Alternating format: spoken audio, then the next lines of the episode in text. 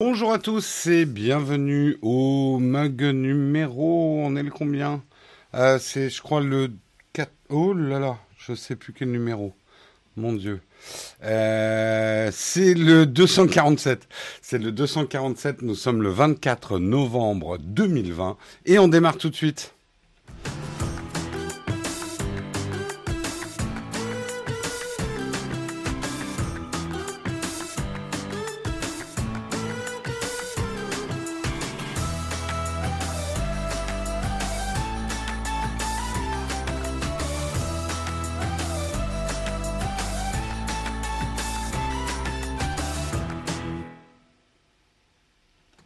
Bonjour à tous, j'espère que vous allez bien en ce mardi matin. Merci beaucoup Polaire75 pour ton sub, pour durer 8 mois de sub.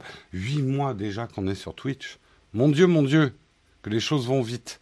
J'espère que de toute évidence c'est le numéro beaucoup trop. Ben non, pas du tout. Vous êtes toujours là, donc il euh, n'y a jamais trop de mugs, jamais trop de mugs.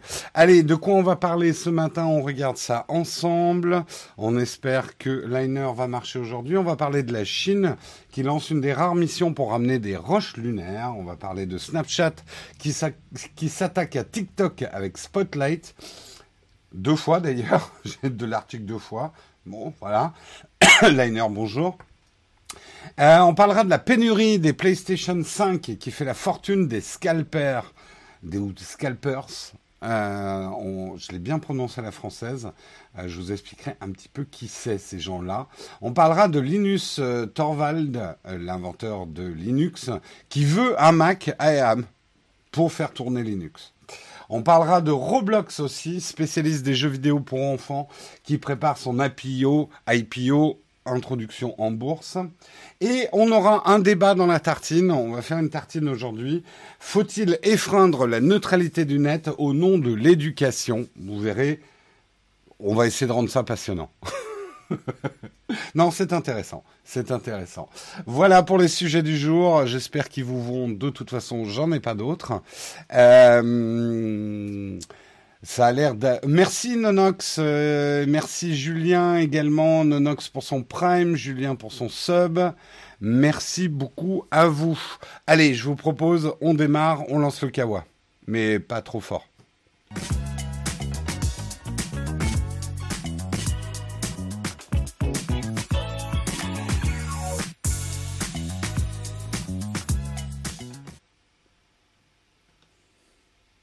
Le Kawa aujourd'hui, on va commencer effectivement avec la Chine.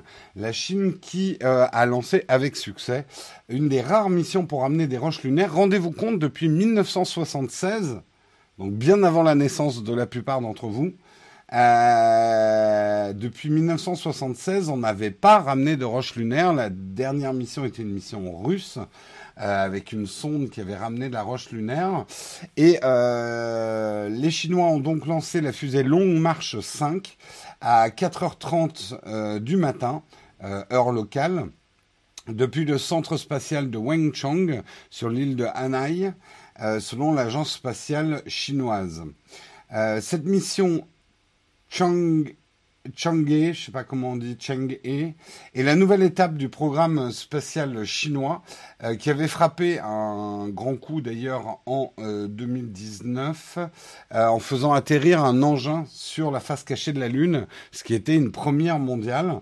On sait que les Chinois accélèrent au niveau de la course spatiale, rattrapent leur retard à pas de géant.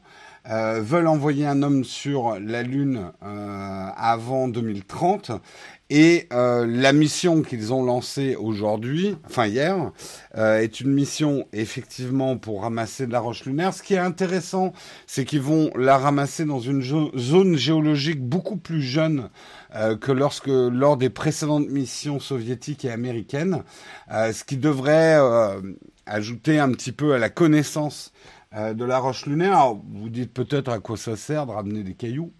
Euh, bah, ça va être vachement important parce que si on veut construire des bases lunaires, euh, il va falloir, on va pas amener le béton euh, dans les soutes de la capsule, quoi. Il va falloir le produire sur place. Donc, il y a la recherche d'abord, effectivement, scientifique sur la roche lunaire, comprendre comment la Lune a été créée. Il y a plein de réponses, effectivement, même sur la création de la Terre, qu'on peut retrouver sur la Lune. Mais également soit la présence d'eau, effectivement, sur la Lune. On avait fait un article il n'y a pas très très longtemps. Mais euh, d'une manière beaucoup plus pragmatique, l'analyse des roches lunaires va permettre de déterminer les zones d'atterrissage des futures missions, de construction éventuelle d'une base lunaire, les endroits où les roches seront les plus propices à être transformées en béton pour pouvoir construire quelque chose, quoi. Euh, comme ça, on pourra lancer des cailloux depuis la Lune. Oula, je vois que c'est la forme. Musk a bien envoyé une Tesla dans le Soleil, on peut bien envoyer une bétonneuse à côté. C'est clair. C'est clair. C'est aussi ça le génie humain. Euh, une bonne bétonneuse, il n'y a rien de plus beau. Euh, euh, là où la, Chine n'a pas fait simple, c'est que normalement pour ramener des roches de la Lune, telles que l'avaient fait les, les soviétiques en 1976, tu balances une sonde, elle revient comme ça vers la Terre. Euh, il n'y a pas des processus d'arrimage et tout ça comme pour une mission humaine. C'est en théorie, enfin relativement simple. oui, très relativement simple. Mais là, les Chinois en profitent effectivement pour mettre au point l'automatisation euh, de leur système d'alunissage en vue d'une mission habitée euh, donc euh, la mission est assez compliquée puisque euh, ce qu'ils ont envoyé c'est un orbiteur avec un module de remontée et une capsule de retour vers la Terre. Donc si vous avez regardé les, les, les, documentaires sur Apollo, vous vous souvenez un petit peu comment ça se passe. Il y avait Eagle qui était attaché à, je sais plus comment ça s'appelait, mais bon, à la, au module, la capsule de retour, qui se détachait, qui atterrissait. Après, le haut de Eagle redécolle de la Lune, va se coller euh, au module de remontée et on retourne, on retourne à terre. Ça paraît simple hein, comme ça, mais c'est très très compliqué. C'est le module Espérance. Merci Olek. Wiki Olek. Euh... Donc euh, voilà, ils se sont pas simplifiés la vie des Chinois, mais tout ça a un but effectivement, c'est de pouvoir, comme je vous l'ai dit, euh, créer une mission humaine. Euh, ils vont ramener quand même deux tonnes, je crois. Non, pas deux tonnes. Enfin, ils ramènent pas mal de cailloux. Le tout va peser. Alors, la sonde pèse 8,2 tonnes, de 8,2 tonnes. Mais je crois que ouais, c'est quelque chose comme deux tonnes de roches qu'ils veulent ramener ou quelque chose comme ça. Et surtout, ce qui est intéressant, c'est qu'ils vont creuser beaucoup plus loin que les précédentes missions qui avaient ramené un petit peu que des roches de surface. Euh, donc euh, ça, ça risque d'être intéressant. Ça intéresse en tout cas les scientifiques du monde entier. Alors, les Chinois ont déjà fait atterrir un des petits robots téléguidés euh, en 2013 et en 2019 sur la surface de la Lune. Euh, là, c'est quand même un module beaucoup plus important. Ce qui est intéressant, effectivement, c'est que les Chinois investissent énormément des milliards et des milliards euh, de, dollars dans leur programme euh, spatial pour rattraper l'Europe, la Russie et les États-Unis et devenir un grand acteur, effectivement, du, programme spatial. ils ont déjà envoyé leur premier astronaute, qui est généralement quand même un jalon. Euh, nous, par exemple, Européens, on n'a jamais envoyé un astronaute par nous-mêmes. Euh, dans, dans l'espace. Eux, ils l'ont envoyé en 2003. Donc, ils avancent à pas de géant, effectivement, dans la conquête spatiale. Euh, c'est Armageddon, leur excursion. Ah, c'est un peu ça, ouais. Ça me rappelle surtout le mec qui regarde le gars s'amuser sur la Lune pendant qu'il les regarde en orbite autour de... Quoi être dégoûté. Ah, c'est le sens du devoir, ça, effectivement. Taïkonaute, pas astronaute. Non, taïkonaute, euh, attends, euh, cosmonaute, c'était les Russes, astronaute, c'était les Américains, spationaute, c'est les Européens, et les Chinois, c'est taïkonaute Merci Boulinosaure pour euh, ton sub, deuxième mois d'abonnement. C'est taïkonaute en chinois.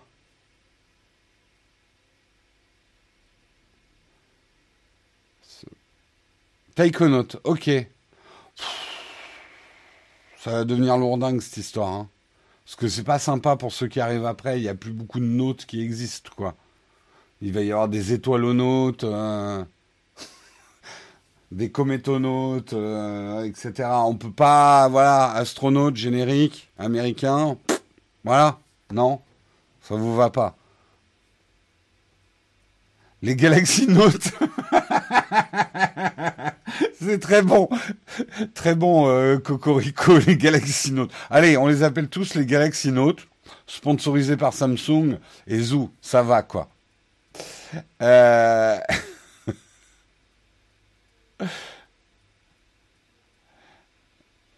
je suis que les OneNote. Ah là là, la chatroom, vous êtes des bons. On continue, on va parler beaucoup plus terre à terre, si, d'une importance peut-être pas aussi. Quoique, il y a la recherche spatiale, TikTok, progrès de l'humanité, on pourrait en parler pendant des heures. Euh, progrès en tout cas qui inspire, puisque c'est autour. Euh, et pourquoi j'ai pas mon article? Ah, je vous jure, hein, parfois hein, le matériel, hein, alors on sait envoyer des sondes dans l'espace, mais alors faire fonctionner une appli correctement, il n'y a plus personne. J'aime bien faire mon vieux con. Bref, bon, j'ai quand même des petits bouts de mon article, ça devrait suffire. Euh, effectivement, c'est à Snapchat de s'attaquer au très populaire TikTok. TikTok, alors je sais que la plupart d'entre vous, ah, je comprends absolument pas le phénomène TikTok, ça me passe complètement au-dessus, je suis un vieux con et tout. Bon, juste pour vous informer, TikTok, vous n'êtes pas obligé hein, de, regarder TikTok pour, euh, pour vivre heureux, mais TikTok est en train de devenir énormissime. Il y a une adolescente là de 16 ans, euh, je crois que c'est hier, elle a dépassé les 100 millions d'abonnés. 100 millions d'abonnés. Elle fait mieux, je crois, que, hum, que Beyoncé. Une, une ado de 16 ans euh, qui fait des petites danses, d'après ce que j'ai lu. Euh, donc voilà, juste pour vous mettre en perspective, TikTok n'est pas un petit machin pour les gamins euh, qui s'amusent à côté. Hein. Euh, je suis un vieux con et tout, je suis un vieux con et j'en suis fier. Ok, tout le monde est en train de faire son, son coming out vieux con. écoutez, le principal c'est d'être lucide sur soi-même. J'ai des gros doutes sur les chiffres de TikTok. Ah, ça, c'est une variante du, vieux conisme. J'ai des doutes quand même sur les chiffres. je, te, je te taquine, hein, Vincent. Euh, à quand Naotech sur TikTok On n'a jamais trouvé ce qu'on pourrait faire d'intéressant sur TikTok. En tout cas, on n'a pas encore trouvé ce qu'on pourrait faire d'intéressant sur TikTok. Déjà qu'on a du mal à faire d'Instagram. Euh, savez, nous, on est un vieux bateau hein, qui bouge. Je dis ça avec mon pull de marin. Euh, on, ça bouge pas vite, hein, nous, hein, vous, vous, le savez. Hein. Des danses, bien sûr, oui, je veux faire des danses. Oui, c'est ça, oui. Mhm. c'est marrant, hein, cette euh, volonté que vous avez de me tourner en ridicule systématiquement. Euh, il faudrait peut-être voir quelqu'un pour en parler. non, après, je reconnais, parce que je regarde quand même un peu TikTok, euh, il y a des vrais artistes de TikTok maintenant. Il y a des gens qui font des trucs complètement incroyables sur TikTok. Et euh, la caricature de ah oui c'est une petite qui fait que danser sur TikTok. Là, je, suis vraiment passé pour un vieux con. Il y a des trucs super impressionnants, même en termes de montage. Et ça c'est mon métier. Il y a des, des techniques de montage qui sont en train. TikTok influence aujourd'hui le montage YouTube et aura des conséquences même dans le montage cinéma. Euh, ça vous fait peut-être sourire aujourd'hui, mais euh, je suis certain que des films, notamment des films pour jeunes qui vont sortir dans les prochaines années, vont beaucoup s'inspirer de techniques de montage ultra dynamiques euh, avec des effets bien spéciaux de TikTok. je ne serais absolument pas surpris de voir ça, quoi. Ouais, ouais, ouais, il y a des, des, trucs de montage, des trucs d'After Effects, je suis là, mais comment il a fait Bref. Euh, allez hop, les vieux sur Tok Tok. en tout cas, je reviens dans mon article. Snapchat a décidé de contre-attaquer aussi, puisque euh, TikTok a grignoté des parts de marché notamment auprès des jeunes. Et ça, avant, c'était il n'y a pas si longtemps la chasse gardée de Snapchat. Donc Snapchat lance Spotlight. Spotlight va faire pareil, va euh, proposer euh, des vidéos fun. Le contenu de la nouvelle section de Snapchat devra donc se différencier par des stories traditionnelles. Donc vous aurez les stories mm, de Snapchat d'habitude et puis euh, le Spotlight à côté. Euh, les utilisateurs pourront ainsi partager des petits sketchs d'une soixantaine de secondes en mode public et amuser la toile. Le flux de chaque utilisateur euh, sera d'ailleurs généré en fonction de ses goûts, comme c'est sur le cas, le cas sur TikTok. Snapchat a annoncé qu'il versera. Alors c'est ça. Snapchat, il va pas avec le dos de la cuillère puisque pour lancer Snapchat, euh, Spotlight, ils y mettent les moyens. Ils ont, euh, ils annoncent qu'ils vont verser un million de dollars par jour aux créateurs jusqu'à la fin de l'année. Alors répartis entre les créateurs. Hein. Euh, le montant sera versé en fonction de la popularité de leur contenu, de quoi les motiver avec originalité. L'avantage, c'est que ça sera vraiment le nombre de vues de vos, des spotlights qui générera euh, un accès à ce million de dollars et non pas le fait d'être célèbre. Donc là, ça motive beaucoup effectivement euh, certains de, de, se lancer dans des trucs très créatifs qui peuvent faire beaucoup de vues euh, dans les spotlights. Et euh, Snapchat fait bien d'attaquer comme ça parce que c'est le point faible aujourd'hui de TikTok. Il n'y a pas vraiment de business model direct avec TikTok. Les, euh, les TikTokers, en tout cas les influenceurs qui réussissent bien sur TikTok, euh, font de l'argent avec les partenariats, mais n'ont pas d'argent directement par la plateforme. Il n'y a pas de revenus publicitaires, il n'y a pas de revenus sharing. Euh, alors si, oui, il y a de la pub, mais il n'y a pas de revenus euh, de revenus sharing pour les, les, les influenceurs. C'est le même problème d'ailleurs d'Instagram hein, aujourd'hui. D'ailleurs, je, je glisse en entrefilet. Instagram a commencé à faire des essais effectivement sur la monétisation du contenu et risque d'aller plus loin dans les mois à venir. Mm. Donc, Snapchat a très bien compris le point faible de TikTok euh, en permettant à des influenceurs célèbres sur la plateforme TikTok de gagner de l'argent en venant sur Spotlight, il les incite effectivement à venir et et à amener leur communauté avec eux. Parce que si on prend des influenceurs, c'est pas pour leurs beaux yeux, euh, c'est surtout pour la communauté qui les suit. Euh, maintenant, ils gagnent des sous avec le nombre de vues, si je me souviens. Si maintenant on gagne des sous sur TikTok? Hmm. TikTok bientôt acheté par Facebook. Ils ont essayé, hein, mais TikTok vaut trop cher hein, maintenant. Même pour Facebook, je crois. TikTok, c'est devenu un, c'est devenu gargantuesque. Hein. Euh, je crois qu'on réalise pas, mais TikTok est quand même devenu un très très gros réseau. Hein. Euh, je crois que Facebook avait acheté, avait essayé d'acheter TikTok, si je me souviens bien. Snap, on a déjà subi les attaques de Instagram quand ils ont lancé les stories. On prédisait déjà leur fin. Ouais, c'est moi je suis même étonné de la résilience de Snapchat. Euh, mais euh, j'interrogeais notamment mes neveux et nièces euh, et puis d'autres d'autres personnes plus jeunes. Euh, ils utilisent encore Snapchat, mais c'est en fait c'est marrant. Ils ont ils utilisent Snapchat un peu pour leur réseau privé de copains proches et les stories d'Instagram un peu pour le reste du monde. Comme les parents sont un peu sur Instagram, il y a des trucs quand même qui gardent sur Snapchat. Voilà. Euh, donc à voir justement si, euh, si Spotlight trouvera sa place dans la lumière. C'est le cas de le dire. Euh, Snap, c'est les amis, ouais. Le seul réseau social qui a un intérêt aujourd'hui, c'est Instagram. Je déteste de plus en plus Facebook, Snapchat, LinkedIn.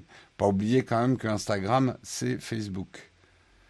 Euh, mais je suis assez d'accord. Enfin, je suis assez d'accord. J'ai même plus le temps euh, d'aller vraiment sur Instagram.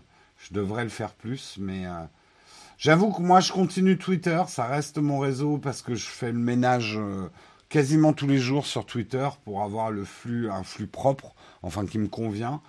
Et euh, ça reste un réseau que j'aime bien, moi, Twitter. Mais euh, Snapchat est condamné.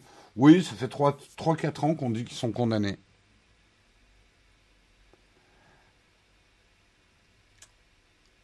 Naotech bientôt sur TikTok. Le truc, vraiment, on n'a pas trouvé quoi faire d'intéressant sur TikTok. Le jour où on pourra se payer un CM, ça sera en haut du cahier des charges. Trouve-nous un truc à faire sur TikTok.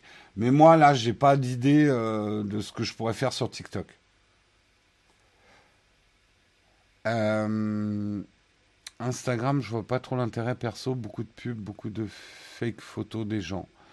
Alors, je suis d'accord que là, l'autre jour, euh, je suis allé voir les tendances d'Instagram. Ah, il n'y a, plus que des jeunes filles, en maillot de bain. Il n'y a plus que ça. Hein. Il n'y a même plus de chats. Il n'y a plus que des jeunes filles en maillot de bain. C'est, c'est devenu plus que ça. Hein. Le public n'est pas extensible, donc il ne devrait pas y avoir des morts parmi ces réseaux. Tout dépend en fait de ton business model et ta résilience selon les business models. C'est-à-dire, si Snapchat tient, c'est que moins ils ont d'utilisateurs, moins les serveurs leur coûtent cher et moins la bande passante coûte cher. C'est un des avantages des désavantages d'Internet. Internet, plus tu as de succès, plus tes serveurs et ta bande passante te coûtent cher, en, règle générale. Moins tu as d'utilisateurs, moins ton infrastructure de diffusion te coûte cher. Donc tu peux, tu peux tenir assez longtemps même si tu as perdu des utilisateurs.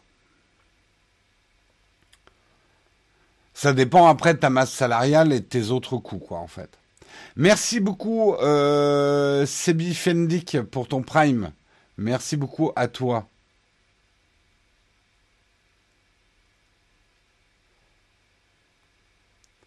des tips, des trucs et astuces. Le truc, le tutoriel, c'est qu'en en fait, on n'a on n'a pas le temps de, de faire des. C'est là où je dis, ça viendra peut-être le jour où on embauchera un, CM pour s'occuper de ça. Euh, je, sors un peu dans les graviers, mais c'est intéressant. Je vous invite à regarder la vidéo d'Hugo Décrypte. Euh, il a fait un fac sur son million d'abonnés. Vous verrez qu'il a une véritable équipe autour de lui. Hein. Euh, Aujourd'hui, pour être présent sur toutes les plateformes, en fait, je pense que certains influenceurs vous maintiennent encore dans le mirage qu'on peut tout faire tout seul aujourd'hui avec les réseaux. Mais la plupart des influenceurs, on va dire euh, dans le haut du panier, ils ont des véritables équipes. Ils ont une personne pour s'occuper d'Instagram, une personne pour s'occuper de son TikTok, euh, des mecs pour l'aider à écrire les reportages. Euh, ils ont des équipes assez complètes, quoi. Aujourd'hui, on voilà, on fait pas ça tout seul. Moi, j'ai déjà pas le temps d'aller pisser pendant la journée. Qu'est-ce que tu veux que je me mette à créer des, contenus TikTok, quoi? Euh...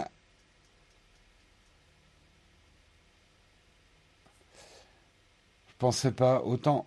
Euh, bah oui, de High Collection, je doute pas hein, d'ailleurs qu'il travaille tout seul, mais après, et c'est absolument pas une critique que je lui fais, mais le format vidéo qu'il fait, euh, c'est un format vidéo euh, qui est un peu moins long à monter, par exemple, que d'autres types de vidéos. Et c'est pas une critique. Il a trouvé son bon business model.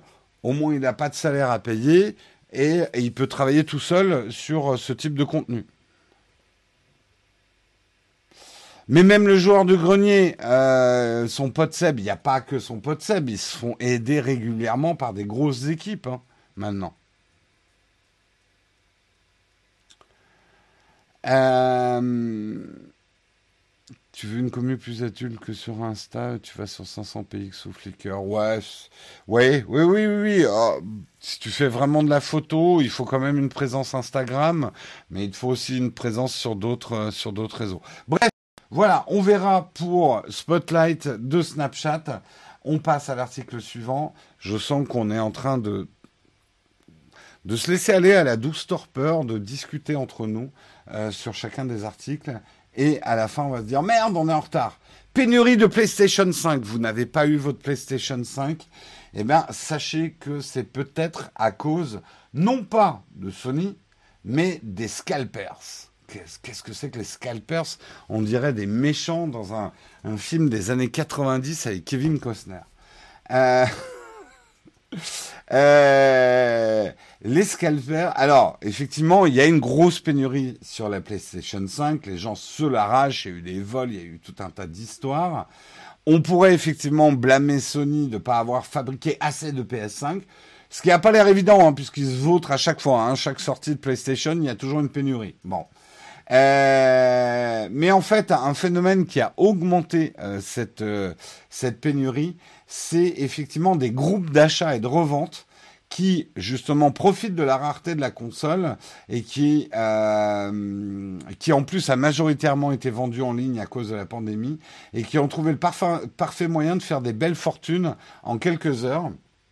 Effectivement, il y a notamment une communauté de scalpers qui s'appelle les Crypt Chief Notify, qui sont basés en Grande-Bretagne, qui ont organisé euh, des raids en ligne via Discord, et dont les membres, qui sont 15 de ce groupe, se sont euh, arrogés plus de 3500 consoles, revendues ensuite au prix très fort sur eBay ou Instagram. Euh, ils ont des techniques d'achat blitzkrieg, guerre éclair, euh, ils, avaient, ils ont déjà opéré en début de, de, la pandémie sur la Switch de Nintendo, euh, qui avait souffert de sa popularité. On avait du mal à se la procurer. Euh, les sites, les, les, prix avaient explosé sur les sites de revente. En fait, c'est vraiment des gens qui appliquent euh, la, la, loi du capitalisme à outrance. C'est euh, la rareté crée la valeur. si tout, tout, le monde veut un produit et qu'il il y en a pas assez à la vente, et eh ben on fait grimper le prix. Euh, alors, en fait, Crypt Notify, c'est 12 membres, pardon, euh, mais ils vendent leurs services, en fait, euh, pour des sommes allant de 33 à 450 euros par mois. Et ils vont vous donner, en fait, les bonnes indications pour aller acheter et surtout des outils des outils qui leur permettent de sniffer tous les sites de vente pour savoir où il y a des consoles dispo et surtout des modules d'achat automatique. Euh, qui vont permettre d'acheter en grande quantité euh, de manière informatique, donc plus rapide qu'un acheteur humain. Euh, et c'est eux qui ont fait cracher d'ailleurs les sites de vente euh, le, le, jour de la sortie de la PS5. Euh, c'est parce que ils ont fait des espèces d'attaques d'achat à pouvoir générer des centaines et des centaines d'achats en même temps, on sait que ça existe pas mal pour les billets de concert, hein, ce type de truc. Ça existe aussi pour les baskets. Euh, les, euh, les sneakers qui sont rares. Euh, ces, sites se sont spécialisés aussi pour pouvoir les acheter les, plus rapidement possible. Donc ils ont des logiciels de tracking de stock et des, des files d'attente virtuelles et des logiciels qui placent les produits dans les paniers et procèdent aux commandes à la place des humains avec une rapidité d'exécution toute informatique. Voilà, on va dire que c'est les... Euh, hmm, quelle analogie historique on pourrait, euh, créer bah, C'est des mecs qui... Alors, on peut leur en vouloir quand on est consommateur et qu'on n'a pas sa PS5. Et c'est pas légal hein, ce qu'ils font. En fait, c'est le c'est le, le, le point ultime du dropshipping, quelque part, quand on y réfléchit. Le dropshipping est déjà euh, une excroissance du e-commerce, des gens se sont aperçus que euh, bah, on pouvait créer des boutiques, acheter des produits très bas prix dans certaines parties du monde, les, repa les repackager et euh, faire du marketing et euh, les revendre avec une bonne plus-value. Quand le dropshipping, c'est très intéressant parce que des gens disent oh, c'est dégueulasse de vendre un produit qu'ils ont acheté à, à 5 euros sur Alibaba et nous le revendre à 20 euros euh, dans leur boutique de dropshipping, c'est dégueulasse, voleur, escroc. Là, posez-vous la euh, question, c'est quoi le commerce? Moi, je défends pas plus les dropshippers que ça. Je n'ai pas encore vraiment réfléchi au sujet, mais le commerce, c'est quoi? C'est acheter des produits à des grossistes et les revendre avec une plus-value. Euh, tant qu'il y a des gens qui achètent, les commerces fonctionnent. Euh, et il ne faut pas croire que les commerces ne font rien du tout. Euh, il y a quand même un travail d'agrégation de produits, de mise en avant du produit, de marketing qui ne coûte pas rien, c'est du temps de travail. En fait, souvent, on a un raisonnement euh, très euh, dans nos achats très industriel. Un produit à la fabrication coûte tant, donc on devrait me le vendre à tel prix. Sinon, tout le reste c'est du vol. C'est pas comme ça que fonctionne le commerce. C'est pas comme ça que fonctionne le commerce. Après, là, ce qu'ils font, eux, avec les PS5, ça va beaucoup plus loin que ça.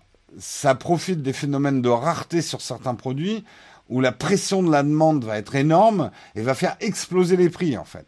Les doubler, les tripler, les quadrupler. Aujourd'hui, il y a des PS5 qui partent à 2000 euros sur certains sites pour 500 euros d'achat. Vous ramenez ça à 3500 euh, PlayStation euh, x 3, ça, fait des sous. Ça fait des sous.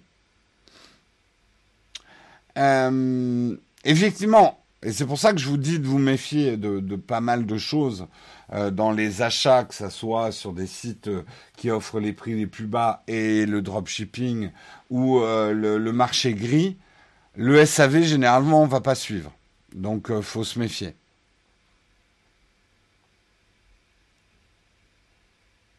Les sites marchands auraient dû limiter une console par personne. Je suis d'accord, Apple le fait depuis, l'a fait pas mal sur ses iPhones. Euh, pour justement euh, court-circuiter ces systèmes d'achat. Après, les mecs, ils ont probablement mis des systèmes très malins en place qui, qui font une rotation d'identifiants pour pouvoir acheter des grandes quantités. Donc, euh, je pense que ça doit être difficile de trouver une parade vraiment efficace à ce type d'achat, quoi.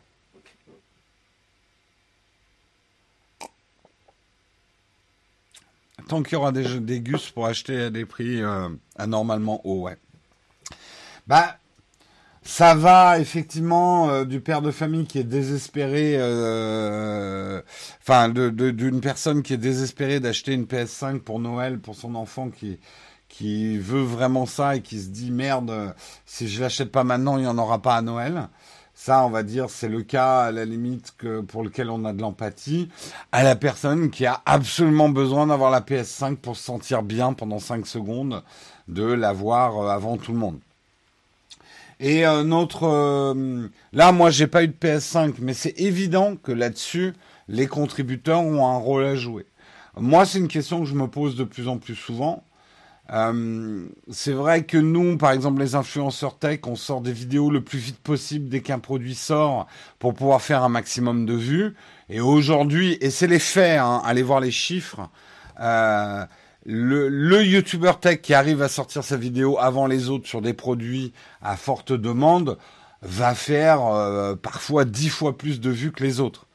Donc, euh, euh mais est-ce qu'on participe pas effectivement un empressement de l'achat qui euh, manque peut-être de moralité. Euh, je trouve que c'est des questions qui ça vaut le coup de se les poser. Alors, certains pourraient me dire, Jérôme, tu es juste en train de justifier que tes vidéos sont toujours en retard sur les autres. Peut-être. Je n'exclus rien. Je n'exclus rien. Euh, je comprends pas la précipitation des gens sur un produit. Alors, il y a plein de bouquins, hein, le Lilol très intéressant sur euh, sur justement le l'hyperconsommation. Qu'est-ce que les gens trouvent dans acheter un produit? Ils achètent pas des produits parce qu'ils en ont besoin. Euh, ils achètent des produits parce qu'ils en ont envie ou que euh, il y, a le fear of missing. Il y a un truc, c'est qu'on le voit dans la guéguerre aussi des fanboys, les anti-Apple, les pro-Apple, les pro. Euh, en fait, à travers un produit qu'on achète, on se définit. Euh, on se définit en tant que personne. Euh, il y a plein enfin, y a plein de sociologues qui ont étudié. Euh, aujourd'hui, quelque part, les produits permettent de se définir comme au Moyen Âge, on se, définissait avec des oriflammes, des armes. voilà. Dis-moi ce que tu achètes, je te dirai qui tu es. Il y, a, beaucoup de choses qui se passent dans le processus d'achat. Après, euh, si tu achètes juste des trucs dont tu as besoin, tant mieux, tant mieux. Quelque part, tu es quelqu'un qui n'est pas euh, soumis au ressort psychologique de l'achat. Mais euh, c'est pas le cas de, de, la plupart des achats, en fait.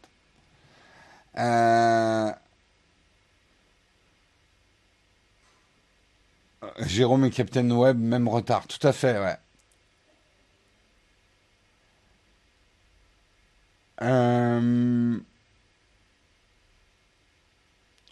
on peut toujours se contrôler. Je veux un iPhone 12, mais je vais pas l'acheter. Bah euh, oui, après moi je jette pas la pierre. Hein. Il m'est arrivé aussi de me faire des caprices. Quand j'étais gamin, j'étais très capricieux. Euh, le truc que tu t'aperçois effectivement avec un petit peu d'âge et un petit peu d'expérience, c'est que la satisfaction de la, consommation euh, est, quelque chose qui dure pas longtemps. C'est pas une satisfaction, c'est vraiment une satisfaction très éphémère. Euh, c'est, euh, t'en as hyper envie. C'est un peu comme un McDo, quoi. T'en as hyper envie, tu le manges, après t'as mal au bide. Euh, voilà, c'est une envie, mais euh, ou c'est comme le crack. c'est une drogue euh, qui, qui agit très vite. T'en as terriblement envie, c'est une addiction terrible, la consommation. Euh, mais euh, tu satisfais pas tes vides, euh, tu combles pas tes fins en achetant des produits. Même si tu as l'impression que tu vas être meilleur, une fois que tu auras ce produit, tu te dis putain, une fois que j'aurai mon iPhone 12, je vais être un homme meilleur. Homme avec un grand H. Et on s'aperçoit que non.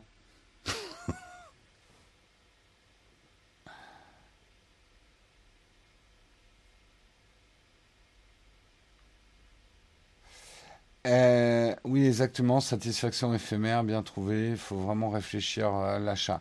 Oui, moi je sais que après, là où vous vous méprenez parfois sur les chaînes tech, nous, on achète des produits, mais c'est surtout pour faire des vidéos. Euh, mais moi, je vois dans mes consommations non tech, euh, je, suis, plutôt un acheteur. Alors ça dépend. Les fringues, comme ça me fait chier, je suis un acheteur impulsif parce que j'ai pas envie de passer trop de temps à les acheter. Ça se voit, je sais. Euh, mais sinon, non, je suis plutôt quelqu'un qui j'aime bien en plus beaucoup réfléchir sur un achat avant de le faire. Est-ce que voilà, il va se bref.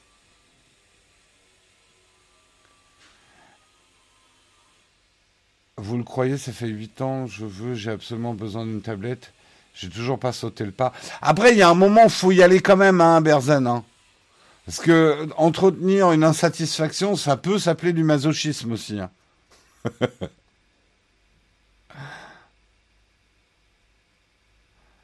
euh... Oui, non, mais je vous connais, hein, Ben Chris, hein, euh, le chat. Avant même que vous, me vanniez, je m'auto-vanne. Euh, allez, on continue. On va parler de euh, Linus Torvald. Eh ben, il veut un Mac M1. Euh, il les trouve top. Alors, euh, rappelle quand même, Linus Torvald, c'est le créateur du, noyau Linux depuis 1994. Euh, il a salué les efforts opérés par Apple et sa puce M1. Il ne cache pas d'ailleurs qu'il aimerait bien euh, exécuter une distribution GNU Linux sur l'un des nouveaux modèles de MacBook récemment présentés. Euh, il dit d'ailleurs j'adorerais vraiment en avoir un s'il y avait Linux dessus. J'ai plutôt de bons souvenirs. J'ai plutôt de bons souvenirs du MacBook Air 11, euh, donc qu'il avait. Euh, avant d'ajouter qu'Apple a toutefois fait en sorte qu'on ne puisse pas y exécuter facilement Linux. Donc on ne peut pas facilement euh, porter Linux sur les, les M1. Euh, il a été assez étonné euh, des performances de Rosetta 2 euh, il trouve vraiment que c'est des puces très intéressantes. Euh, alors, ça fait longtemps, il le dit que je veux un ordinateur portable ARM pouvant exécuter Linux. Le Linux, le nouveau R serait presque parfait, mis à part l'OS. Je n'ai pas eu le temps de bidouiller ni l'envie de me battre avec des sociétés qui veulent pas nous aider. Clairement, il n'est pas dans les intentions d'Apple de permettre aux développeurs Linux d'utiliser ces nouvelles machines. Toutefois, les, pro les propos de Linus euh, sonneraient presque comme un appel à la communauté pour voir ce qu'il est possible de faire sur ces MacBooks. Donc, amis Linuxiens, bidouilleurs, si vous trouvez un moyen de porter Linux sur les M1, eh bien, vous rendrez le, le, le, le père de Linux content. Euh... Alors, GNU Linux, on peut dire GNU. D'accord. Putain, les acronymes, euh, j'adore. Alors, quand je dis ARM, on me dit non, il faut dire ARM. Là, je dis GNU, on me dit ah, il faut dire GNU. C'est pas simple, avouez. Euh, si Linus ne peut pas le faire lui-même, je doute très fort qu'aucun d'entre nous soit capable. Sais, mine de rien, il a 51 ans, hein, euh, Linus. Il a peut-être pas envie de se faire chier. Hein. Et maintenant qu'il y a une communauté qui travaille euh, peut-être mieux que lui, d'ailleurs, sur son propre produit. Hein.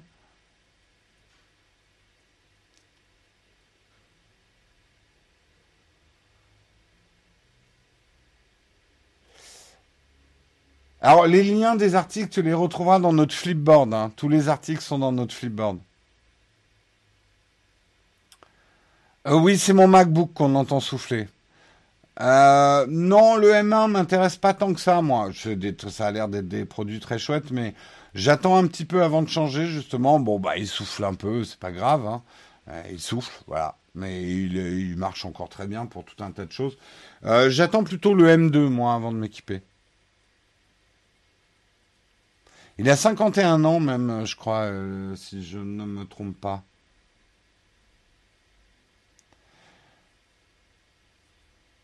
Comment vous, on nous trouve dans le flipboard? Je crois que notre flipboard, il est à mon nom, Jérôme Kenborg ou J. Kenborg. Je ne sais pas si on a un lien. Ah bah si, euh, Oleg vient de mettre le lien, voilà. Oleg vient de mettre le lien dans la chatroom. Non, non, euh, il est très bien nettoyé, hein, Martintin, euh, mon, Mac. C'est juste que OBS demande beaucoup de ressources. C'est bien pour ça que je suis en train, quand j'aurai le temps de reprendre, je suis en train de construire un PC pour, euh, pour les lives, voir si ça soulage un petit peu, ouais.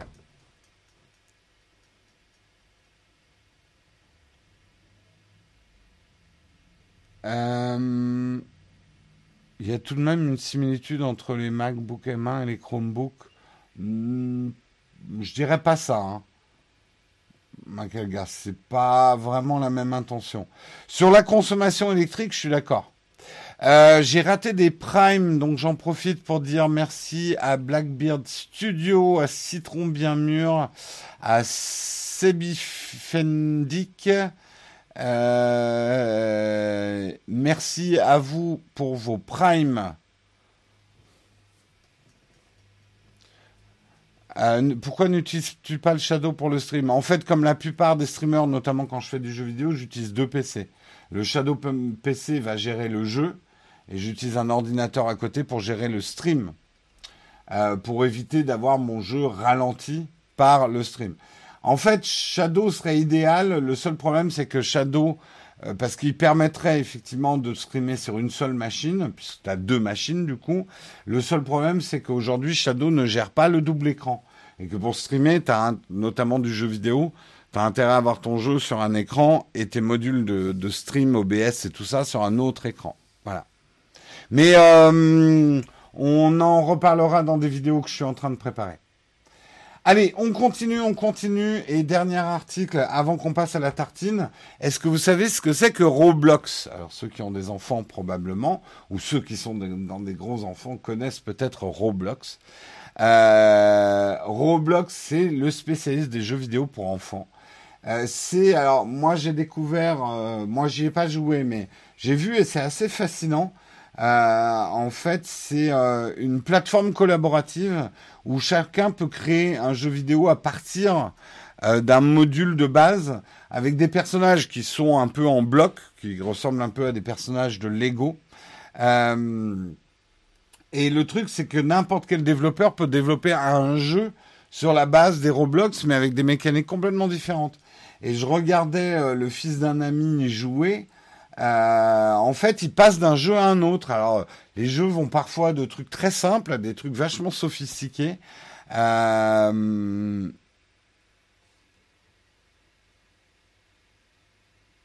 c'est le TikTok du jeu vidéo. Bah, en fait, ça s'adresse effectivement à une clientèle âgée de 9 à 12 ans. Euh, ils ont aujourd'hui 31 millions d'utilisateurs. Ils ont fait une hausse de 82% dans l'année. Un quart, de leurs utilisateurs est âgé de 9 ans et la moitié est âgée de 9 à 12 ans. Donc sur un créneau assez, euh, assez précis dans la pyramide des âges. Euh, votre personnage, votre avatar, il peut passer de jeu en jeu et ils se font de l'argent avec la personnalisation de cet avatar. Tu peux t'acheter effectivement des, éléments de personnalisation de l'avatar. Ça ressemble quelque part euh, à Fortnite ou des jeux comme ça qui ont fait fortune en étant gratuits, euh, mais en ayant un business model euh, autour de la personnalisation de, des avatars. avatar, ça fait vraiment tellement vieux comme mot, mais bon. Aujourd'hui, ils veulent rentrer en bourse. Ils sont valorisés à 8 milliards de dollars. Ils souhaiteraient lever au moins un million de dollars, notamment pour leur expansion euh, vers la Chine. Euh, ils ont donc un modèle freemium avec des options payantes dans certains jeux qui permet de rémunérer les créateurs de ces jeux et aussi de prendre une commission au passage. Est-ce qu'ils prennent 30% de commission? Va savoir. Euh, autre source de monétisation, les partenariats. Ils ont fait par exemple un partenariat avec Disney en 2019 pour la sortie du dernier épisode de Star Wars. Euh, la pandémie de Covid-19 a été très profitable hein, pour Roblox, euh, puisqu'ils ont fait un bond en avant des revenus de 90% à 589 millions de dollars depuis le début de l'année 2020. À titre indicatif, le montant cumulé reversé aux créateurs qui font vivre la plateforme s'élève à 250 millions de dollars en 2020, avec néanmoins de fortes disparités au sein de la communauté. Euh, malgré tout ça, la société n'est pas rentable. Elle a levé 335 millions de dollars depuis sa création. Elle continue à creuser des pertes pour un montant de 206 millions de dollars depuis l'année dernière, contre 46 millions de dollars à période comparable. Il est possible que nous n'atteignions jamais la rentabilité. Euh, note lucide Roblox dans un document d'introduction en bourse. Euh, la plateforme est d'ailleurs critiquée pour la qualité relative de ses contenus et les libertés prises vis-à-vis des réglementations liées aux droits d'auteur.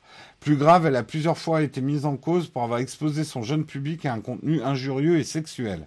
En 2018, elle a participé avec The Mid Group, Kick et Thorn au projet Artemis qui a abouti à un outil de détection applicable au service de messagerie instantanée élaboré par Microsoft pour améliorer la protection des enfants en ligne. Effectivement, hein, dès que tu fais des choses qui concernent des, des personnes en bas âge, euh, tu as intérêt à te blinder en termes de sécurité et de protection de contenu. Euh,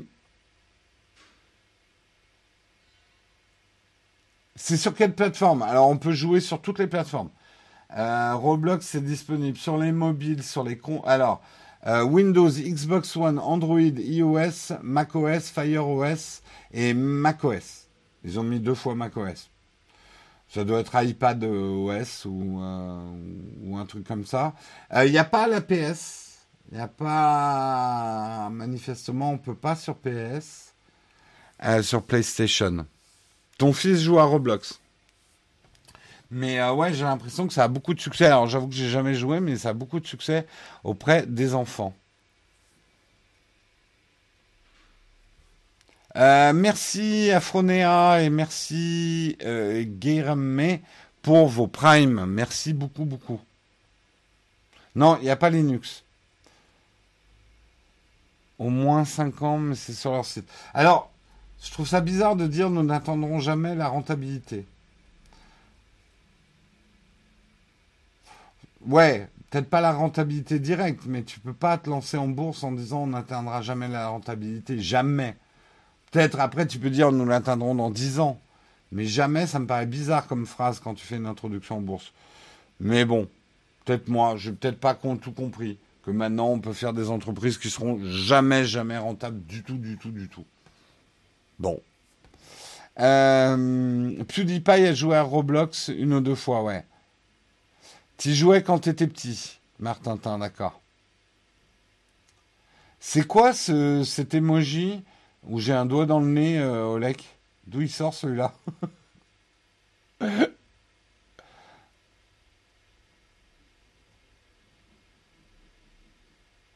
Naotech sera un jour rentable. Bah oui, je fais tout pour on peut dire que cette année, euh, on commence à trouver un certain équilibre financier. Euh, et même, je vais aller plus loin, je vais le rendre profitable pour pouvoir investir et embaucher encore d'autres gens. C'est mon, but à venir.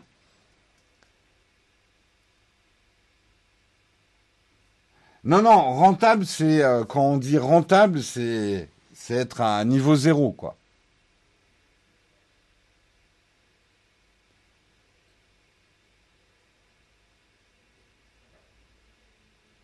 Ah oui, No, Watch, effectivement, on n'a jamais réussi à être rentable du tout. Hein. Euh, c'était d'ailleurs, c'est pour ça que c'est la majeure raison pour laquelle ça s'est arrêté. On n'a jamais atteint une rentabilité, ouais. Mais on l'a arrêté du coup.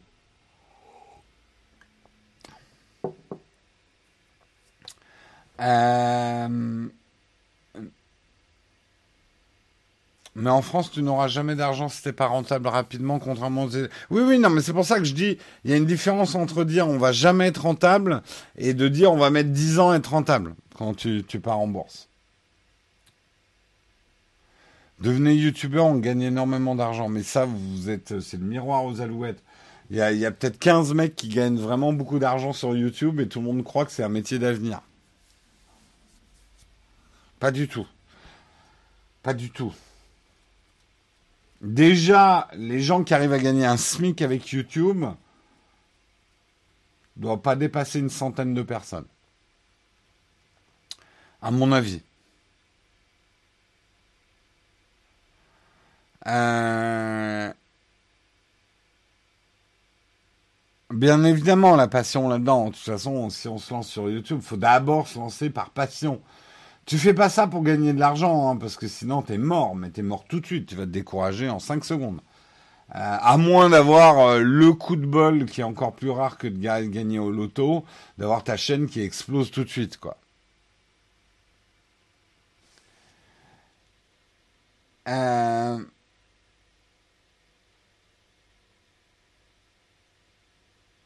No Watch n'a jamais été rentable parce que vous aviez pas misé sur ce qui fait le succès.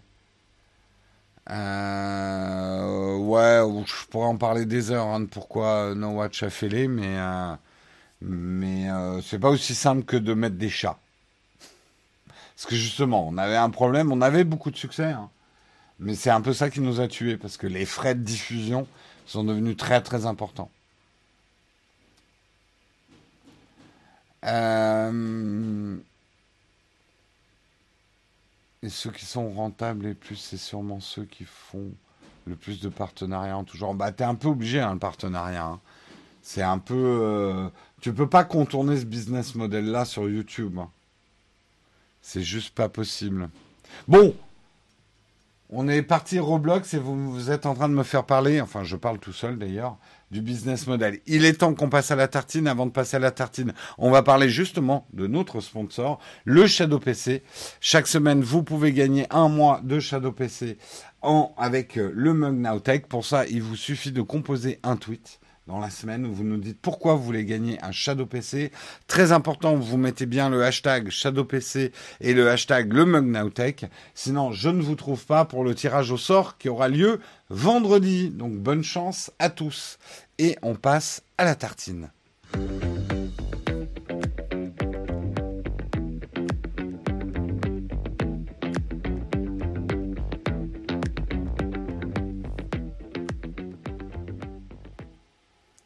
Euh, je parlais de No Watch, hein. c'était avant Nowtech, hein. c'est ça qui s'est planté. Euh, comme je disais, No Watch, on arrive à une certaine rentabilité. Bref, allez, on va passer à la tartine. Et la tartine aujourd'hui, on va parler de la neutralité du net et doit-on effreindre la neutralité du net au nom de l'éducation? Je vais vous lire un petit peu ce qui se passe, vous donnerez votre avis après. Euh, Imaginons, est-ce que euh, si les sites éducatifs bénéficiaient d'un passe-droit, d'une autorisation spéciale, leur permettant de ne jamais avoir aucune incidence sur votre abonnement Internet? En, clair, que leur visite et l'utilisation de leurs ressources euh, n'aient pas le moindre effet sur ce qu'alloue chaque mois l'opérateur télécom en données dans le fixe et dans le mobile. Euh, c'est un petit peu ce que voudrait euh, la chargée d'État, chargée, euh, la secrétaire d'État chargée de l'éducation euh, prioritaire, Nathalie Elimar, Elimas, pardon, qui voudrait, dans le cas des familles qui n'ont qu'un accès limité à Internet, que la consommation de données ne soit pas décomptée du forfait quand il s'agit d'une visite sur un site éducatif ou que ce soit des ressources pédagogiques qui sont utilisées sur ce site. Et là, vous vous dites, mais c'est une excellente idée euh, qu'a Nathalie euh, Elimas. C'est vrai que pour des familles défavorisées, euh, l'accès à des sites pour les enfants d'éducation, et notamment en cette période de pandémie et de présentiel ou de pas présentiel, de, de distanciel, ouais. Ça paraît une excellente idée. Pourquoi pas euh, dire aux opérateurs, vous comptez pas le data qui est utilisé euh, quand on sera euh, sur les sites d'éducation C'est une, excellente idée. Peut-être pas. Peut-être pas parce qu'effectivement, ça, ça va lever beaucoup de problèmes et beaucoup de réflexions à avoir.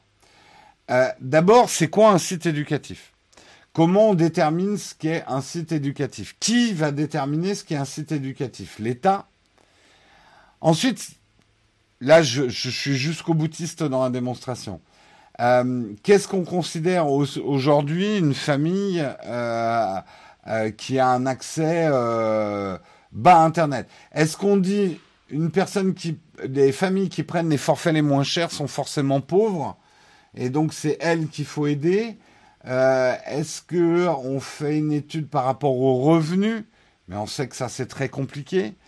Euh, Qu'est-ce qu'on entend effectivement par une famille défavorisée? Ça ne veut pas dire qu'il n'y a pas des familles défavorisées, hein, entendez-moi bien.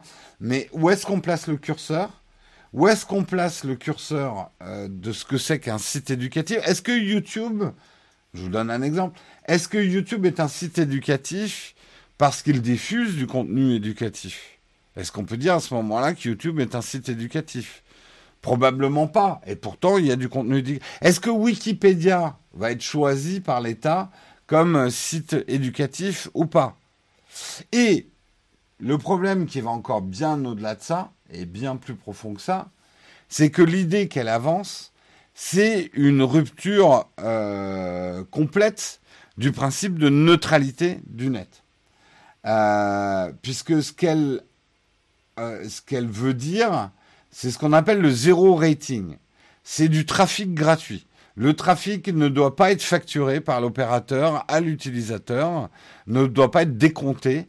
Euh, et donc, d'une certaine façon, on le favorise par rapport à d'autres contenus. Euh, et ça, c'est une infraction à la neutralité du net. Rappelle le principe fondateur de la neutralité du net, le principe, c'est que tout trafic qui circule via le réseau Internet doit être traité de, manière égale. Il ne doit pas y avoir de discrimination, limitation ou d'interférence en fonction du destinataire, de l'expéditeur, du type du contenu, de l'appareil, du service ou de l'application. De l'avis général du régulateur des télécoms d'experts très attentifs à ce sujet, la neutralité du net est respectée en France. Vous voyez, le principe de la neutralité du net, j'ai trouvé ça très intéressant. La neutralité du net, c'est facile à défendre quand on parle de contenu mercantile. Ah non, il faut pas qu'on fasse de la neutralité pour Netflix, euh, parce que du coup, ça empêcherait euh, l'émergence d'une concurrence, euh, machin. Mais regardez notre esprit humain comme on est prompt à changer de cheval de bataille dès qu'on nous flatte, dès qu'on flatte notre esprit avec des valeurs qui sont reconnues à bon escient comme des valeurs positives, l'éducation des enfants, ah ben ça, ça mériterait effectivement qu'on torde un peu quand même la neutralité du net. Oui, mais euh, les sites éducatifs, l'État qui les choisit, c'est souvent, il y a quand même des sociétés derrière aussi. Euh, Est-ce qu'on va pas l'État qui va décider, toi, tu es euh, éducatif, toi, tu l'es pas, est-ce que c'est pas aussi euh, un, problème de non-concurrence? Donc, si je tenais à vous en parler, c'est justement euh, parce que moi, je, mais alors, je suis comme vous, hein. Je commence à lire ce type de truc. Je me, mais putain, c'est une putain de bonne idée qu'elle a la machine là. L'éducation, c'est important. Faut rendre ça, faut, faut le déduire du forfait. C'est dégueulasse que les gens aient à payer pour l'éducation. On sait que des familles, euh, notamment avec euh, la Covid, euh, il y a des grandes disparités d'accès à l'éducation parce qu'elles ont des forfaits très très limités. Donc je me dis, c'est une bonne idée. Et puis après, en creusant, on se dit, mais non, parce que c'est la porte ouverte à toutes les fenêtres. C'est euh, c'est le bordel. Euh, et justement, si la neutralité du net doit être implacable, euh, c'est que on ne doit pas le faire pour les mauvaises choses, mais on ne doit pas le faire pour les bonnes choses aussi. C'est un principe. Euh, on peut pas le tendre dans tous les sens parce que ça nous convient. Alors, est-ce que ça ne veut pas dire qu'il y aurait des moyens plus intelligents de faciliter En tout cas, peut-être pas plus intelligents, mais des moyens qui permettraient de ne pas effreindre la neutralité du net? Bah, c'est peut-être effectivement euh, de faire des pressions sur des opérateurs, également peut-être de pousser aussi au déploiement plus rapide euh, des réseaux, parce qu'aujourd'hui, franchement, le data, c'est un problème quand on est en 4G quand on est sur des forfaits, euh, des forfaits mobiles. C'est là où la data est grignotée. Aujourd'hui, sur un forfait Internet euh, ADSL euh, classique, avant que vous consommiez votre data, ça va. Après, si votre gamin vous fait croire que pour son, éducation, il doit télécharger, il doit télécharger plein de séries et regarder certains sites, vous êtes en train de vous faire mener par le bout du nez. Euh, donc en fait, voilà, ça va être plutôt d'inciter les gens à avoir des connexions filaires euh, à Internet, qui coûtent quand même, qui, ont beaucoup moins de contraintes de, trafic. Euh, moi, je dis tout le contraire. Je vois pas pourquoi il va falloir payer pour les autres si l'opérateur. Si l'opérateur enlève le quota permet ceci, ça va forcément rétribuer sur les autres utilisateurs. solution simple, je lis vos avis. Hein. Une solution plus simple serait de demander aux opérateurs de faire un effort tarifaire. Ouais, je pense aussi. J'ai dit effreindre au lieu d'enfreindre, c'est une faute que je fais souvent. Ouais. Pourquoi pas faire une app à la Netflix spécialement pour l'éducation? Mais ça résout pas le problème. Euh, là, on parle pas tellement du problème de l'accès avec un abonnement réduit, euh, Briou. C'est plutôt euh, le fait que consulter des sites éducatifs bouffe du data sur ton forfait, en fait. En étant prof, ce sont les débits qui posent problème, surtout euh, car il y a souvent plusieurs enfants en cours. Oui, alors ça, c'est un autre problème, et je suis d'accord, euh, et euh, d'ailleurs, chapeau à vous, euh, c'est que bah, c'est sûr que cette pandémie aurait pu être prévue un peu à l'avance, on le sait maintenant, et qu'on renforce les infrastructures d'éducation. J'espère que la leçon sera retenue et que on multipliera les serveurs, parce qu'aujourd'hui, le lag sur les services d'éducation vient pas que parce qu'il y a beaucoup de gens qui se connectent et d'autres qui regardent du Netflix, Netflix alors que euh, les autres essayent de suivre leur cours. C'est pas le problème tel qu'on a voulu nous l'exposer en début. C'est plutôt que les, serveurs qui hébergent les services d'éducation euh, ne sont pas conçus pour euh, la situation actuelle et autant de connexions, quoi.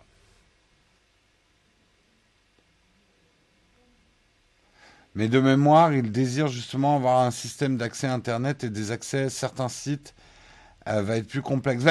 je ne sais, pas bien ce que tu voulais dire, Sidious, mais c'est là le fond du problème. Euh, en se disant que c'est une bonne idée, qu'il faut favoriser certains contenus par rapport à d'autres, on est typiquement dans ce que combat la neutralité du net. C'est contraire à la neutralité. Et encore une fois, un principe, ça montre bien qu'un principe ne doit pas être un principe que quand ça nous arrange euh, ou quand la situation euh, paraît euh, bénéfique. Un principe, c'est parfois dur à tenir. J'allais faire un gravier sur la prime directive, mais non, on va pas le faire.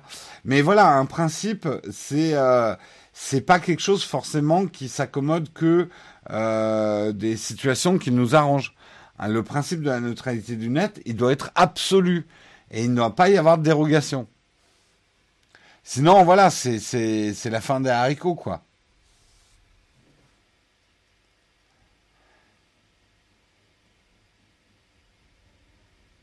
Ce ne sont pas les serveurs, mais les technologies embarquées dessus qui sont mauvais. La France est en retard dans l'informatique. Oui, c'est. Alors, je ne suis pas spécialiste du problème, mais effectivement, si ça doit être ça. Effectivement, être neutre, c'est pas être neutre, sauf quand ça nous arrange. Tout à fait.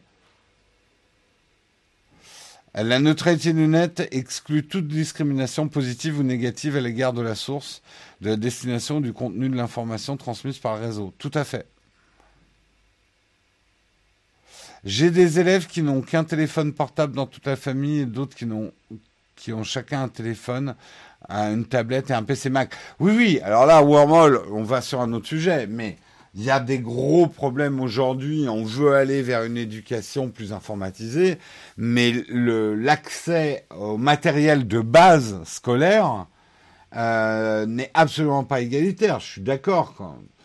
Je le vois et c'est pas un reproche, mais je vois des étudiants qui ont et un MacBook et une tablette et une console et un smartphone, euh, alors que d'autres euh, doivent euh, acheter une vieille tablette Samsung à 50 euros. c'est sûr que là, il y, a, des problèmes et là, je pense qu'il y a des choses à faire pour faciliter l'accès aux produits, pas les plus chers, mais les plus performants.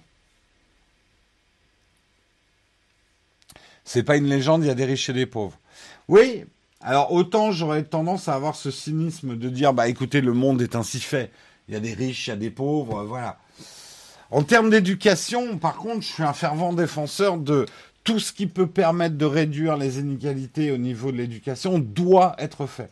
On ne doit pas, pour le coup, euh, prendre comme euh, un fait euh,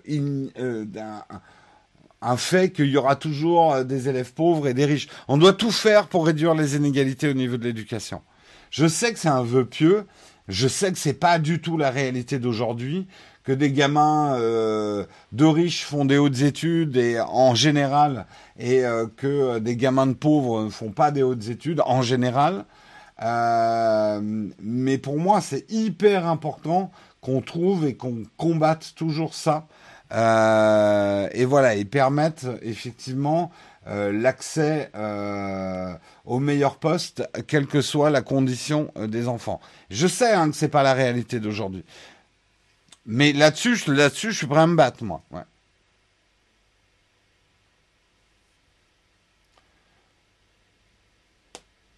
Euh, que tu auras le choix entre le privé et le public, tu auras l'inégalité. Ça existait avant aussi. Hein, euh.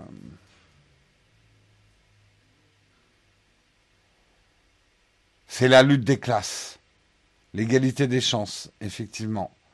Mais c'est pas parce qu'on n'y est pas et qu'on en est loin qu'il faut pas euh, continuer à se battre pour.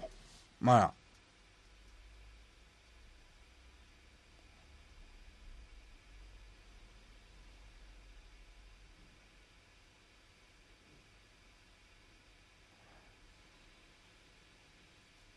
Euh, les enfants veulent le dernier iPhone plus gros. Il faut bien avoir le logo dessus. Si tu veux, j'ai des stickers Apple pas chers. Euh, Jérôme, une licence globale permettant le libre accès au contenu culturel. Oui, bah moi aussi j'en rêve, hein, la licence globale. Je suis assez d'accord. Ça va être compliqué. Ça va être compliqué. Mais il n'y a pas le même niveau de revenu qui est inégalitaire. Par exemple, l'accès à la culture entre provinces et régions parisiennes bien différent. Tout à fait, hein Tout à fait. Il y a des inégalités euh, aussi géographiques. Euh. Bref, on est en train de partir sur un débat sur l'éducation nationale. C'était pas exactement là où je voulais qu'on aille. Mais euh, en tout cas, j'ai trouvé que le sujet était intéressant parce que ça doit nous préparer aussi à défendre. Enfin, moi, je suis un fervent défenseur de la neutralité du net. Euh, on doit défendre contre vents et marées et contre les bonnes choses et les mauvaises choses. La neutralité du net, c'est un principe trop important, qui est pas facile à comprendre, qui est pas facile à assimiler, parce que il va pas forcément dans le sens d'un bon sens. La neutralité, mais une fois que tu as compris pourquoi la neutralité était aussi importante. J'arriverai pas à, vous faire basculer. Il faut que vous lisiez sur la neutralité du net pour comprendre les fondamentaux et pourquoi c'est même la base qui est un garde-fou euh, pour éviter euh, des, euh, des internets dont on ne veut pas et qu'on voit émerger en ce moment.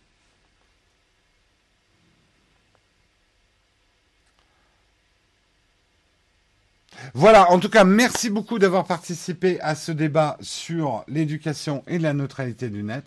On va passer à la dernière partie de l'émission, vous la connaissez bien, c'est les camps de fac.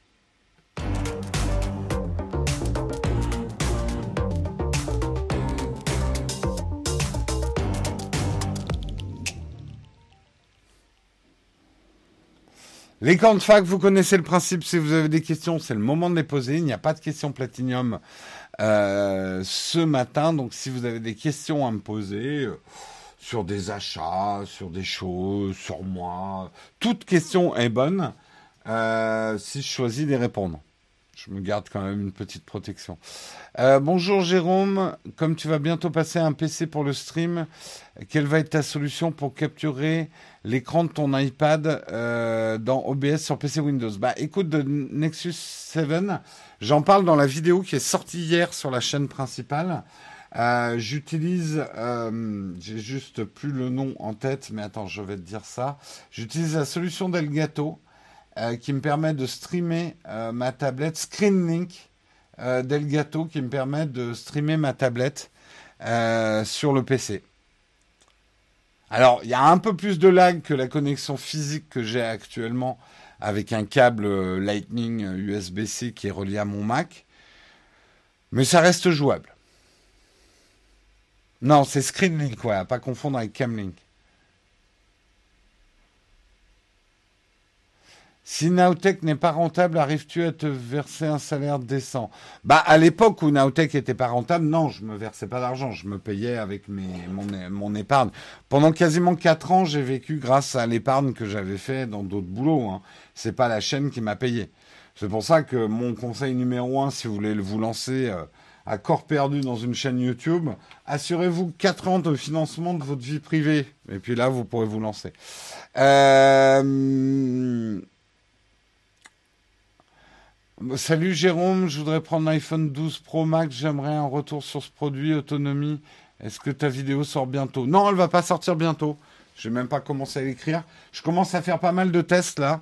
Euh, je suis passé à la. Alors, juste pour te conseiller, le Max, la, batterie est très bien. Voilà, l'autonomie est très bien. Elle n'est pas euh, plus spectaculaire que ça, mais euh, tu tiens très très facilement une très longue journée où tu te couches très tard. Voilà. Donc euh, pas de souci là-dessus.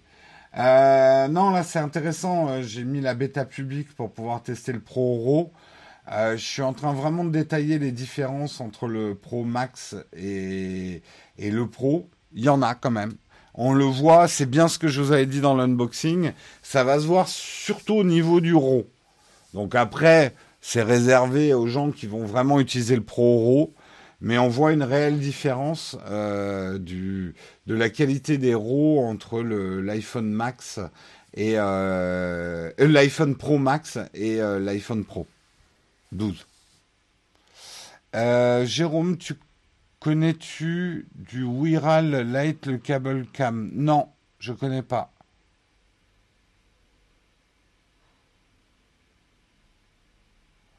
Euh, du coup, pour débuter en stream IRL sur Twitch, je peux utiliser mon forfait illimité de données, illimité avec des limites.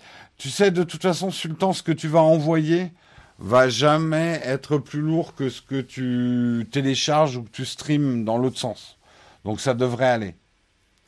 As-tu un pied girafe pour appareil photo à conseiller? Non, j'en ai, j'ai pas de modèle spécifique.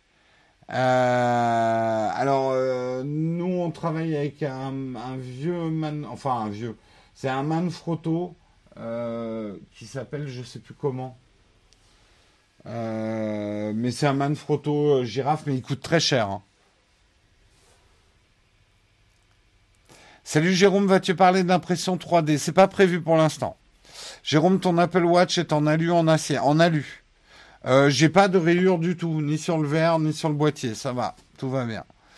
Euh, on ne doit pas être beaucoup à pouvoir financer 4 ans de vie. Bah, c'est pas un hasard, Ben Chris, si je me suis lancé dans l'aventure assez tard dans ma vie. Hein. Euh, je me suis lancé tard dans ma vie après avoir fait plusieurs carrières. Et effectivement, plutôt que de m'acheter un appart, bah, j'ai ce qui peut, ce qui est très con hein, d'un point de vue strictement patrimonial. Au lieu de m'acheter un appart ou de ou d'investir dans la pierre ou ce genre de choses, bah, je, me suis financé pendant quatre ans.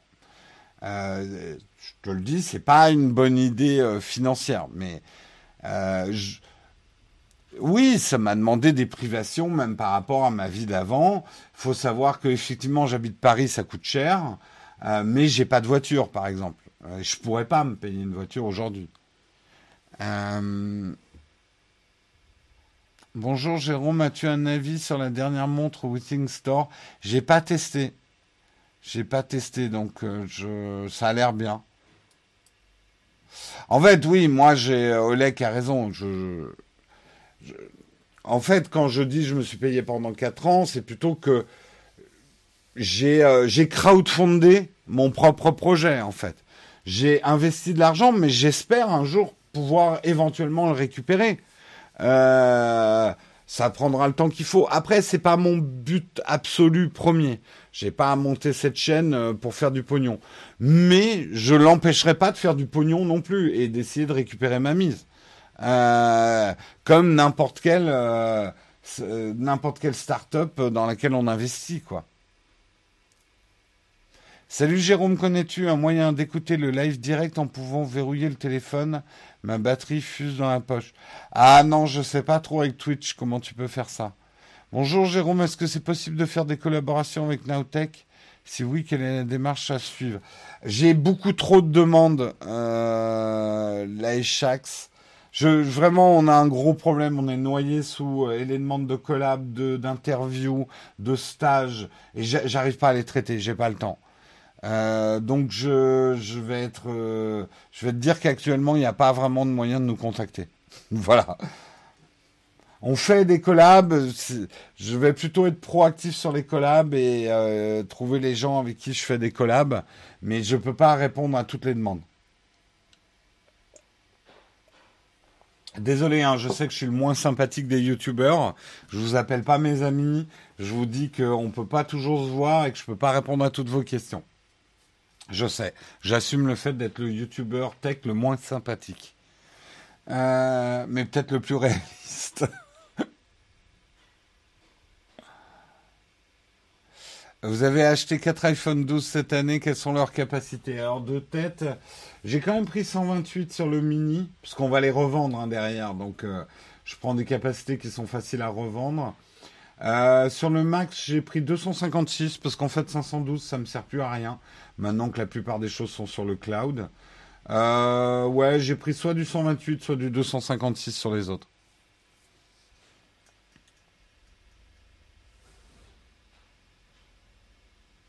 Jérôme, y aura-t-il une vidéo concernant l'isolation acoustique d'une pièce pour le stream? Bah en tout cas, il est probable que je parle comment? Avec de la déco. En fait, ce que j'aimerais faire, c'est essayer de des, trucs de déco pour ne pas être obligé de mettre des plaques en mousse qui sont quand même moches et surtout qu'on a vu un milliard de fois. C'est comme lâcher des Pew et les placards derrière. Euh, voilà, le style YouTuber, est-ce qu'il est inévitable? Euh, donc voir, par exemple, j'ai l'idée que si en face de toi, quand tu fais du stream, tu mets une étagère avec des bouquins, à mon avis, les bouquins amortissent pas mal le son et c'est un peu plus joli qu'une plaque en mousse. Donc oui, j'ai des projets de parler de ça. Salut Jérôme, quel sac à dos Peak Design te conseilles-tu pour y mettre un MacBook Pro 13 Oh ben le Everyday Backpack, c'est parfait hein, pour un MacBook 13 par exemple. Euh, si tu as une ligne synchrone, sinon ça va laguer. D'accord, ça parle d'autre chose. Pas sûr que tout le monde ait au moins 50 000 euros en épargne. Mais bien sûr, ah non, non, mais euh, euh, attention, je suis pas. Euh, oui, c'est à peu près en plus ce que j'avais en épargne. Tu vois, et j'aurais, j'aurais pu d'ailleurs avec ça, avec cet apport, m'acheter un appart, tu vois. Euh, et j'ai la chance, j'avais la chance d'avoir cette épargne. J'ai eu la chance d'avoir un boulot qui m'a permis, ça m'a pris quand même une trentaine d'années, hein, euh, ça m'a permis de mettre ça de côté. Donc euh, oui, j'ai cette chance-là. Je suis pas en train de dire que c'est une chance qui est donnée à tout le monde. Euh, j'ai cette chance-là et c'est pour ça que je me suis lancé dans mon aventure YouTube. Après, euh, quand je dis juste que c'est débile ce que j'ai fait, c'est que d'un point de vue strictement patrimonial, j'aurais mieux fait d'investir ces 50 000 dans quelque chose potentiellement qui me rapporterait, par exemple, d'acheter un appart. Tu vois. Moi, je suis encore locataire. Hein.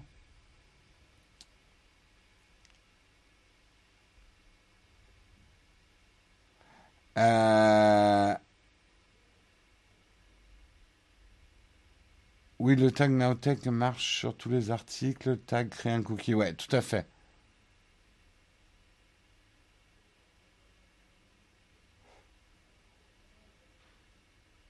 Salut Jérôme, j'hésite entre l'iPad 11 ou le 13. As-tu une recommandation? Écoute, je, le dis dans toutes mes vidéos. Euh, en fait, si tu préfères écrire dans un cahier, prends un 13 pouces. Si tu préfères écrire dans un carnet, prends le 11 pouces. C'est vraiment une question de transport. Le 13 pouces est, un peu chiant à transporter, mais après, c'est une très belle surface d'écran. Mais il est un peu encombrant. Voilà. Et si tu récupères un jour ta mise, investirais-tu tout de même dans de la pierre? C'est c'est pas vraiment mon caractère. Sinon, je l'aurais fait. Euh, je suis pas quelqu'un euh, de très doué pour euh, le patrimoine. je pense que non, si j'arrivais à récupérer ma mise, je je réinvestirais soit dans ma société, soit dans une autre société. La pierre a quelque chose pour moi, quelque chose de complètement immobile qui sclérose, euh, qui t'empêche de bouger. Mais c'est moi, hein, attention, hein, c'est mon caractère à moi ça. Euh, le voilà, investir dans la pierre, moi j'aurais l'impression de mettre les pieds dans le ciment en fait. Mais c'est moi, encore une fois, c'est moi. Je sais hein, que c'est le meilleur investissement possible, c'est prudent, c'est bien, machin. Je suis pas un mec prudent. Euh, des collabs pour le yacht. Ouais, ouais, ça je prends, ouais. Il y a une option sur le stream audio seulement. Oui, dans Twitch, tu peux mettre juste audio. Hein. D'ailleurs, ça peut être ta solution pour la batterie qui chauffe.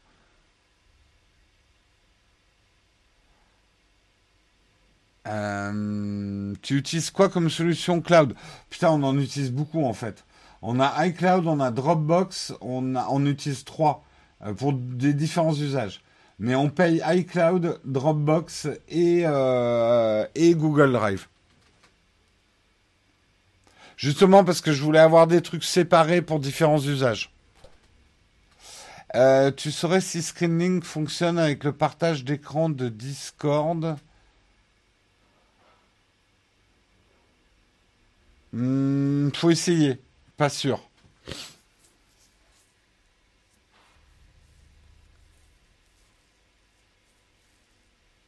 Euh, je t'ai croisé dans la rue, tu étais sympa. Eh ben écoute, ravi de t'avoir croisé également. Euh, Guillaume. Je te reconnais pas là, mais euh, ravi de t'avoir croisé. N'hésitez pas, hein, je le redis, euh, si vous me croisez, à moins, ça de toute façon c'est assez facile à voir. Si vous me voyez tracer, c'est que je suis en retard en rendez-vous. Mais même, vous pouvez m'interrompre. il faut juste pas s'offusquer parce que je vous dirai, j'ai pas le temps. Mais la plupart du temps, ça me fait super plaisir euh, de vous rencontrer. beaucoup me reconnaissent malgré le masque, ça, ça me fait rire. Euh, je, préfère largement quelqu'un qui vienne me voir que quelqu'un qui m'observe à distance, parce que je je vois certains d'entre vous me regarder, ah ouais, je le connais. Alors je sais, c'est pas facile d'aller voir quelqu'un, mais mettez-vous à ma place. C'est super creepy d'avoir quelqu'un qui vous observe. Et alors surtout, ne faites pas le truc le plus creepy de l'univers. Pour l'instant, il n'y a qu'une seule personne qui me l'a fait, mais ça m'a fait froid dans le dos. C'est quelqu'un qui a pris une photo de moi à distance et croyant me faire plaisir, m'a envoyé la photo en disant Oh, regarde, je t'ai vu à tel endroit. je vous jure, mettez-vous mettez-vous à la place de. On prend une photo de vous, on vous l'envoie. Genre, ah, je t'ai vu là. Oh, ça fiche la trouille. Euh, désolé, je suis obligé de sauter des questions là, il y en a trop.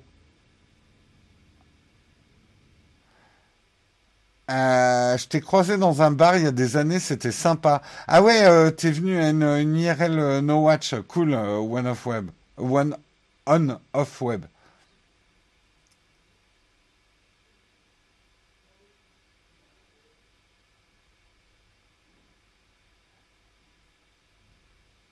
Tu vas vexer ce fan, il va venir se venger. Il va venir prendre des photos de moi dans mon sommeil. Euh, quel est le sac Peak Design qui... C'est le sac Peak Design qui te trahit dans la rue. C'est pour ça que j'essaye d'en faire acheter plein pour me fondre dans la foule. Justement, moi, quand tu sais, les stars, quand elles veulent être anonymes, elles mettent des lunettes de soleil. Moi, il suffit que je mette un autre sac qu'un Peak Design et plus personne ne me reconnaît.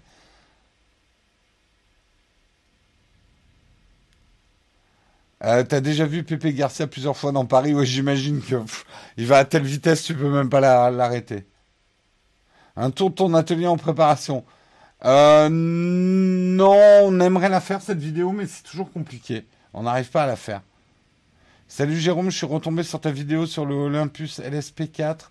Si on veut l'utiliser en micro principal, penses-tu qu'il est meilleur que les micros à moins de 100 euros que tu vas présenter, même perché ou un autre type micro-enregistreur euh, type les Zoom.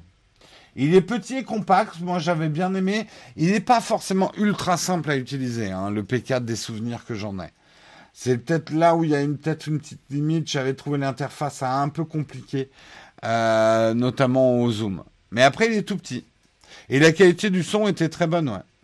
Salut Jérôme, comment ça se passe pour te faire prêter du matos pour faire les tests Bah écoute, il faut contacter euh, les, relations presse des marques. Et c'est pas forcément quelque chose à faire au début, surtout quand tu es une petite chaîne. Donc euh, au début, quand tu une petite chaîne, teste le matériel qui t'appartient déjà. Après, commence à en acheter. Et avec ça, petit à petit, on va commencer à t'inviter à des trucs. Euh, tu vas commencer à avoir des numéros de RP. commence à accepter de tester leurs produits qui sont moins populaires que des autres. Mais bref, va pas demander à Samsung tout de suite euh, son dernier Samsung à la mode. Propose-lui de, de, tester par exemple leur bas de gamme que les youtubeurs testent moins souvent. Voilà.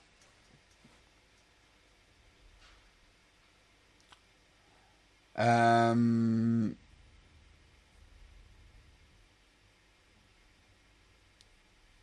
tu en es où dans ton test d'un VPN Ça n'a pas vraiment avancé ça.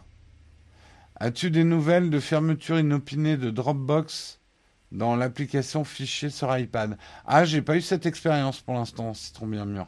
Les relations presse, si tu n'as pas un minimum de vues followers, c'est même pas la peine. Tout à fait. Il faut d'abord faire grossir ta chaîne. Ne surtout pas demander à Samsung son dernier smartphone pour le péter après, ils vont pas aimer. Claire, faites pas comme moi. Euh... Allez, il est 9h28, il est temps qu'on se quitte. Euh, alors, quand même, demain matin, ça va être Marion. On a toujours des problèmes euh, avec Big Sur et OBS. Donc, euh, il est très probable que Marion doive faire son, son mug avec son smartphone. Donc, il n'y aura pas de générique. et surtout, pour les gens du replay, la chaîne s'en excuse par avance le replay sera pas de bonne qualité parce que quand Marion stream avec euh, son smartphone, l'appli Twitch hmm, capture, on sait pas bien pourquoi, mais on peut pas le régler, euh, capture un replay de très mauvaise qualité, euh, donc très pixelisé et tout. Donc voilà, la chaîne vous présente ses excuses. On est en train de travailler sur le problème pour que Marion puisse restreamer avec OBS, mais pour l'instant il n'y a pas eu de patch d'OBS permettant un bon fonctionnement euh, sur Big c'est hyper instable. Euh, enfin, même, même pour l'instant, c'est pire qu'instable, ça s'ouvre même pas. Voilà. Euh, non, mais on s'excuse pas, genre, on se sent responsable. On s'excuse parce que, voilà, pour votre confort de, de visionneur. Euh... Oui, euh, j'étais en train de relire les questions, genre on toujours dans le fac, mais on était en train de se dire au revoir.